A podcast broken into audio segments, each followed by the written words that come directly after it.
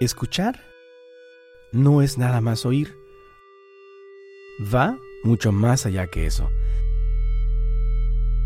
Según Víctor Zorrilla, escuchar se compone de tres elementos.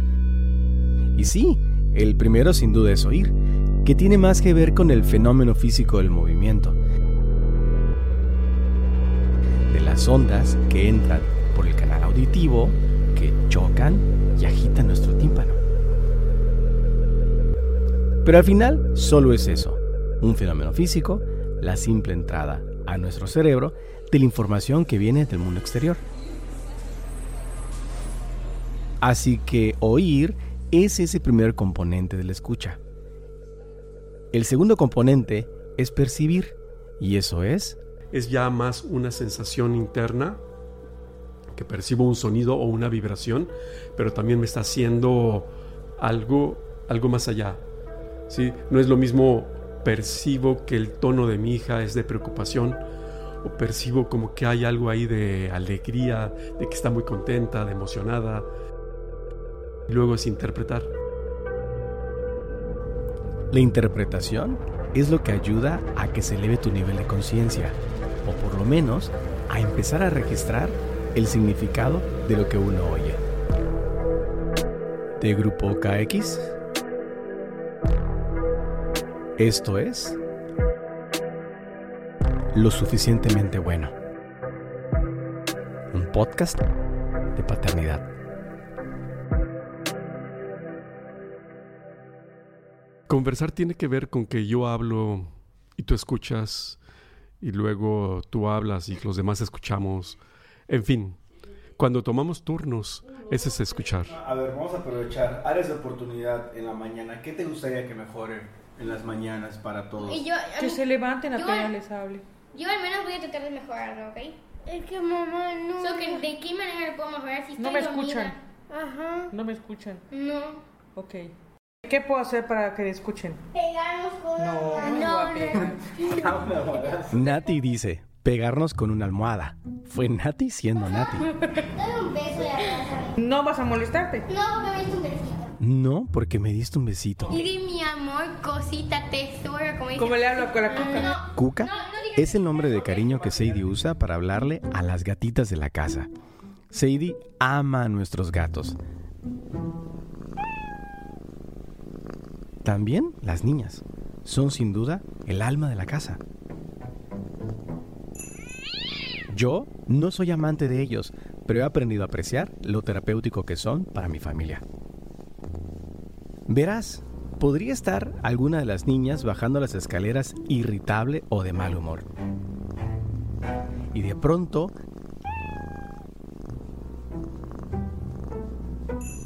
Se les cruza el gato a media escalera. ¿Y su humor? Su humor da un giro de 180 grados. No, porque a mí no me. No, no, sí no a su papá. no, no, porque no me gusta. A mí no me gusta que nos digas cuquita. ¿Por qué? Porque no me gusta no digas- Regístralo, regístralo. que tú nos digas mi amor, linda. Por más que todas amen a Cuchi, nuestro gato macho, o a Pepita, o a Olivia, a Mika no le gusta que le digan Cuquita. Lo que me dijo la maestra de yoga. ¿Alguna vez te has puesto a pensar cómo cuando tú dices algo, los demás piensan de otra manera? Lo captan de otra manera. Tal vez no siempre va a ser Como tú te lo imaginas. Que es chistosito. Ah, perdón. No, no te gusta que te diga cuquita. No. Está bien, está bien. A mí me da igual. Escuchar nos permite saber cómo los demás interpretan la realidad. ¿Para qué? Para conectar mejor con ellos. Acá Sadie escucha a Micaela rechazar con vehemencia que le diga de cariño Cuquita a la hora de despertar para ir a la escuela. También escucha a Nati decir que sí le gusta que le digan así, mientras que Ame, a Ame le da igual. Sadie que pensó que Cuquita era una linda palabra de cariño, se entera que cada niña la interpreta a su manera.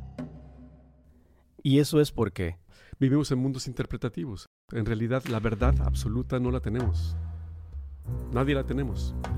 Todos hablamos desde la experiencia que hemos vivido, desde nuestra niñez, la cultura que tenemos. Has de recordar aquella caricatura de un rinoceronte que está pintando un paisaje, pero al ver su cuerno lo proyecta en el paisaje y lo pinta. Y la pregunta es, ¿está pintando la realidad? Cuando ves un paisaje y con un cuerno, ¿estará pintando lo que realmente es? Pues para él sí. Entonces, se dice, nadie sabe cómo las cosas son, solo sabemos cómo lo observamos. Vivimos en mundos interpretativos.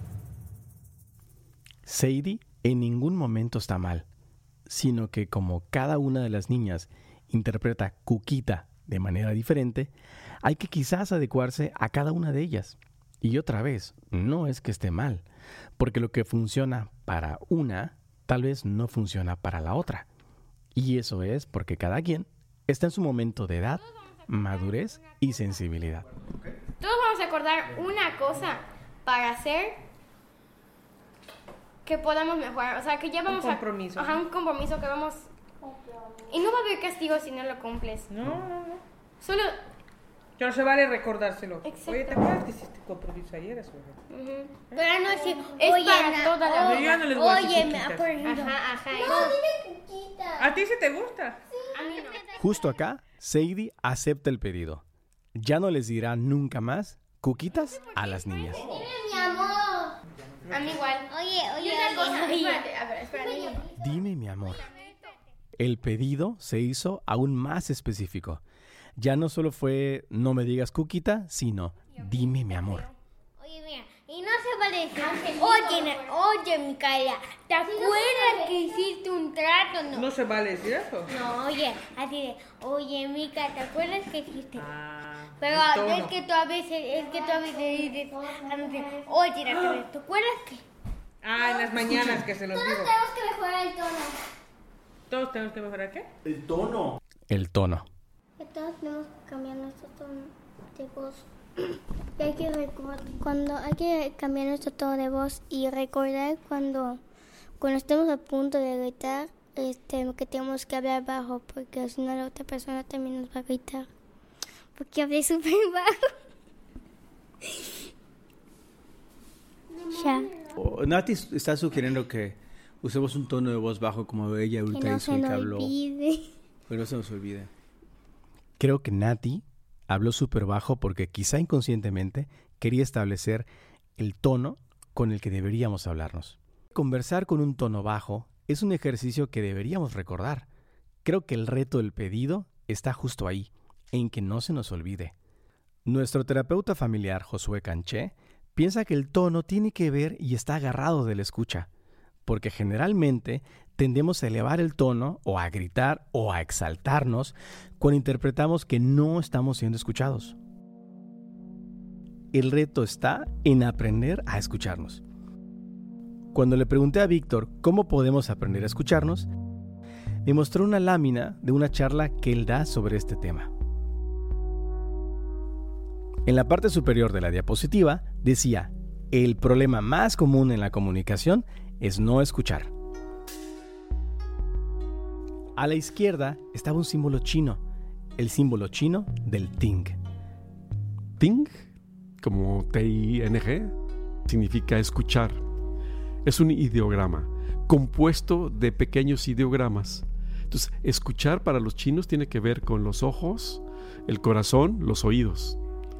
Es decir, cuando escuchas, utilizas los ojos también. Hay que escuchar el cuerpo, la corporalidad. ¿Cómo percibes el tono de voz? ¿Sí? El corazón, ¿cómo estás sintiendo? Entonces, cuando escuchemos, tenemos que utilizar los ojos, estar pendiente del corazón, del de uno y el del otro. Y están los oídos. Pero el símbolo chino del Ting es mucho más amplio porque además de ojos, oídos y corazón, tiene otros dos componentes. Uno que significa atención no dividida y otro que significa emociones. Los cinco componentes se traducen al español como escuchar. Solo que no es quizá la escucha nuestra, sino es una escucha más amplia, porque si un chino dice hay que escuchar, está hablando del corazón. Nosotros aquí como que no incluimos el corazón, aunque sí está incluido. No incluimos los ojos. Ellos dicen, ¿vas a escuchar? Los ojos tienen que poner atención con los ojos. Acá a lo mejor dicen, no, no, no, eso es ver, eso es mirar, eso es observar. Pero para ellos en escucha están los ojos, implícitos, presentes. Me suena a que yo como papá debo ser el primero que aprende a escuchar mejor. ¿O no? Pues resulta que Josué Canché dice que no solo yo, que también ellas, y que además debe ser una regla. Así como decimos, vamos a bajar el tono, vamos a hablar más cálido, literalmente menos decibeles. Así que vamos a aprender a escuchar y a responder cuando nos hablen así. Aplica para mí, aplica para Sadie y aplica para las niñas. Es la misma regla y es como construir una nueva cultura familiar. ¿Por qué es importante el tono? El tono es importante por una razón. Porque... Exacto. Porque si no puedes hacer sentir mal a alguien. You're speaking too low. Yo, yo, yo, yo- Porque si no puedes hacer hacer sentir mal a alguien. y, y, una, y una persona te puede tratar así igualito como tú le tratas. Y a ti no te va a gustar. Y Igual, o sea, es a lo que yo voy. Que, o sea, ¿cómo? Tú no sabes cómo va a reaccionar la gente. y Tú tampoco te estás dando cuenta de lo mal que estás haciendo algo. Y como no te das cuenta, no hay manera de que, de que, de que, no, que, de que, te, de que te des cuenta a menos que alguien te lo diga, como ahora. Y, o sea, siento que no sabes por lo que la otra persona puede estar pensando, sintiendo en esos momentos cuando gritas. ¿Y la propuesta cuál sería? O sea, ¿cuál es el acuerdo que podríamos tomar? O sea, pregunta abierta. Y si, y si sí, ¿cuál? Sí, y el de que todos se comprometan hablar con un tono de voz adecuado sin gritar y que tú mismo te des cuenta, no sé cómo, pero que te des cuenta de lo que estás haciendo. Porque en esos momentos, como ya repetí, solo te das, no te das cuenta. Y es normal, bueno. Es para los que quieren ser psicóloga. Mika quiere ser psicóloga. La salud mental es un tema importante para ella. Tanto que repite lo que dice la maestra de yoga sobre esa importancia de cuidar tus palabras y tu tono, porque no sabes por lo que está pasando el otro. A sus 10 años tiene mucha sensibilidad sobre esa responsabilidad afectiva de lo que uno dice o hace para con otros. También creo que a Mika le ha tocado madurar muy muy rápido pues apenas tenía un año y cuatro meses cuando del vientre de su mamá no solo salió una bebé, sino salieron dos bebés. ¿Tienen alguna idea de cómo podemos, de cómo podemos lograrlo? Yo tengo, yo tengo una idea. yo tengo una pregunta.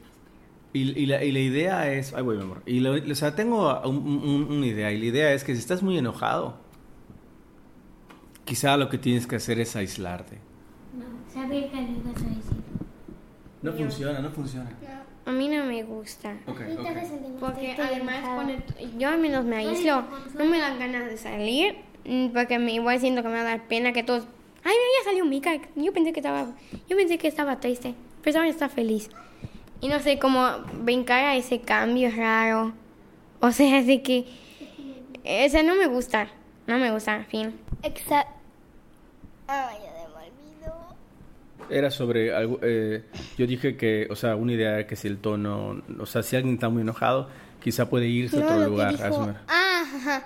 No, porque cuando te vas a otro lugar, como dijo Ave, exacto, este, puedes sentirte como más, como más, como más triste, así, Nadie te consuela ni te ajá, Además, un abracito. Ustedes quieren un abracito. Producir este episodio me hizo escuchar con detenimiento el audio de mis hijas. Lo más sorprendente para mí fue su capacidad para platicar con inteligencia conversacional. Y es que, como dice Josué Canché, Los niños hablan, hablan desde, desde, su, desde su impulsividad y su poco filtro cognitivo. Entonces dicen lo que, lo que sienten y dicen lo que ven y dicen lo que, lo que están viviendo. ¿qué es la inteligencia conversacional? Según Víctor, es la capacidad de conectar, navegar y crecer con otros. Mi capacidad de conectar con otros. Luego mi capacidad de navegar, o sea, juntos vamos y surfeamos las tormentas, el, el mar, tranquilo. Y luego crecer. Y crecer con otros. Yo voy a crecer mejor si es con otros. Me puse a pensar, ¿cuáles pueden ser esas tormentas en mi familia? ¿Cuáles son esas situaciones en donde se agitan mucho las aguas? Una, sin duda, es la rutina matutina de despertar y levantar a mis hijas para ir a la escuela.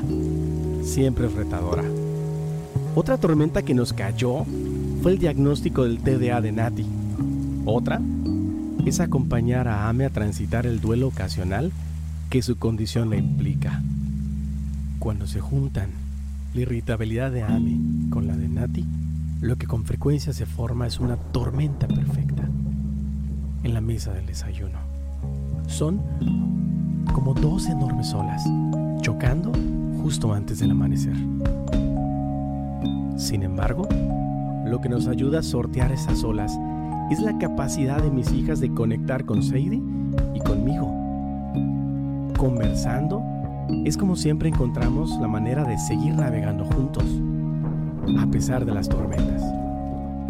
Lo más sorprendente para mí fue que, a pesar que he tenido todo tipo de conversaciones a lo largo de mi vida, nunca me había tocado crecer tanto como persona como hoy crezco por escuchar a mis hijas.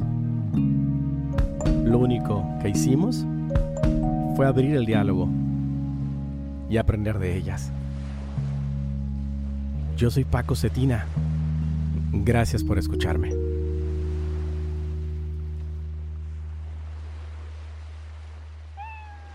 Una cosa más antes de irnos.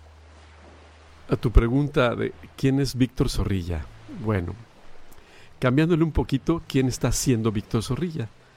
Dependiendo de la edad, es como van siendo mis intereses y mi vida, porque es un continuo cambio. Víctor Zorrilla es una persona que viene del mundo de las computadoras, por ejemplo, ingeniero en sistemas computacionales, que también se formó en el mundo del coaching. Ha estado en el mundo corporativo, viajando en varias partes del mundo. Y actualmente Víctor Zorrilla está en, Sí es cierto que en la consultoría, en, su, en la consultoría en Lumisis, con la parte de estrategia, desarrollo humano, mejores prácticas. Sin embargo, algo en lo que Víctor Zorrilla está profundizando es eh, la conexión del ser humano. Sí, podríamos decir en la conciencia, que es un término quizá medio complejo de entender, pero en pocas palabras es me doy cuenta y me hago cargo. Entonces yo, yo me doy cuenta de que en esta parte de mi vida es importante para mí las conexiones entre las personas y las conexiones de las personas con los lugares donde están. También para mí es importante. Entonces, puedo decir que sigo en esa búsqueda de, del bienestar, del bien convivir.